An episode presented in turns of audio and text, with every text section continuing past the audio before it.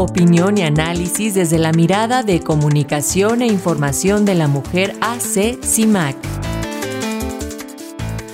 Y justamente para hablar sobre mujeres periodistas y su compromiso con la verdad, tenemos el comentario de Sirenia Celestina Ortega de Comunicación e Información de la Mujer AC CIMAC. Así que, Sirenia, muy buenos días, te escuchamos. Hola, buenos días Paco y Alexia, buenos días a toda nuestra audiencia. Pues el 20 de julio recibimos una noticia que esperábamos por más de 18 años. El 13 de julio la Fiscalía General de la República, a través de la Fiscalía especializada en Derechos Humanos, detuvo a Hugo Adolfo Can Beltrán, el alto mando policial que torturó a la periodista Lidia Cacho Ribeiro cuando era director general de la entonces Policía Judicial del Estado de Puebla y una semana después, el 20 de julio pasado, se le dictó auto de formal prisión.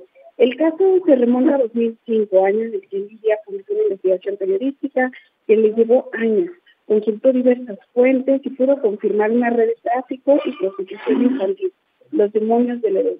Esta investigación revelaba la implicación de actos políticos y empresarios como Jan Zuccarcuri, Camilo Borges, Mario Marín, Emilio Gamboa Padrón y Miguel Ángel de Por su compromiso con la verdad, Lidia fue detenida de manera arbitraria el 16 de diciembre de 2005 en Cancún por la policía de Puebla por difamaciones contra Camilo Fue trasladada a Puebla, torturada por 20 horas durante ese traslado terrestre y acusada de difamación y calumnia por uno de los involucrados, el empresario José Carmen Francisco.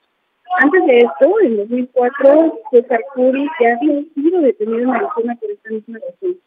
Así, una jueza dictó auto de formal prisión contra Cacho por delitos de difamación y calumnia. Ella no llegó a la cárcel por contar con libertad bajo caución, pero fue obligada a acudir a firmar cada mes y responder a todos los citatorios de los Lidia fue exonerada del delito de calumnia en la población y eh, en este el traslado de su juicio hacia Cancún. Al siguiente año, el compromiso con la verdad permitió que otros medios de comunicación dieran a conocer grabaciones de varias llamadas telefónicas donde funcionarios públicos y empresarios planearon detener, encarcelar y agredir a la periodista. Específicamente, el entonces gobernador de Puebla, Mario Manito, y el empresario Camilo hablaron de cómo facilitaron la detención y la tortura de la periodista. Lidia denunció ante la Fiscalía Especial para la Atención a Delitos Relacionados con actos de violencia en contra de las mujeres y también con la Fiscalía Especial de Delitos Cometidos contra Periodistas.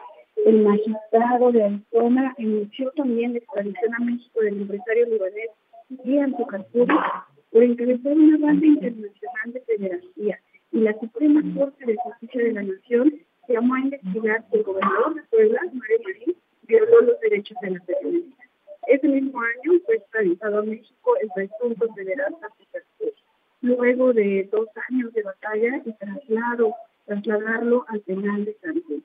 Pero como sucede con la justicia en México, el 3 de agosto de 2006 robaron a la Comisión Nacional de Derechos Humanos el expediente del caso de Lidia, por lo cual la Comisión Nacional de Derechos Humanos presentó una denuncia de la Procuraduría y decidió atraerla. Fue entonces hasta 2018, 13 años después, que el Comité de Derechos Humanos de las Naciones Unidas concluyó que Lidia Cacho fue detenida de manera arbitraria y además torturada en su traslado. Sí, confirmó lo que ya se sabía y ordenó al Estado de México, al Estado mexicano a castigar al responsable. Por este caso también se encuentra preso el empresario Yansu Carcuri, detenido en 2004 sentenciado a 112 años de prisión. Faltan varios detenidos, varias sentencias todavía en ese cacho. Este caso nos enseña mucho. Nos enseña la tardanza con la que actúa la justicia, la justicia tardía que permite la permanencia de amenazas, eh, la corrupción del Estado con en trata, la ausencia de planes de protección para las periodistas que lejos de ser castigadas por realizar investigaciones periodísticas, sean protegidas.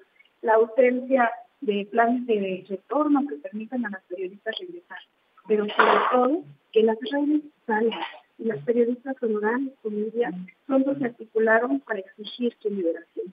Lidia ha recibido el Premio Mundial de la Libertad de Prensa, el Premio Mundial de Periodismo, el Premio Reporteros en el mundo, el más reciente el premio Nelson Mandela, porque sí, el periodismo de investigación y el compromiso con la verdad deben ser reconocidos.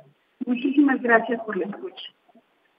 Gracias a ti, Sirenia, como siempre, gracias por estos temas y una, un saludo para ti y para todas las compañeras de CIMAC. Hasta la próxima.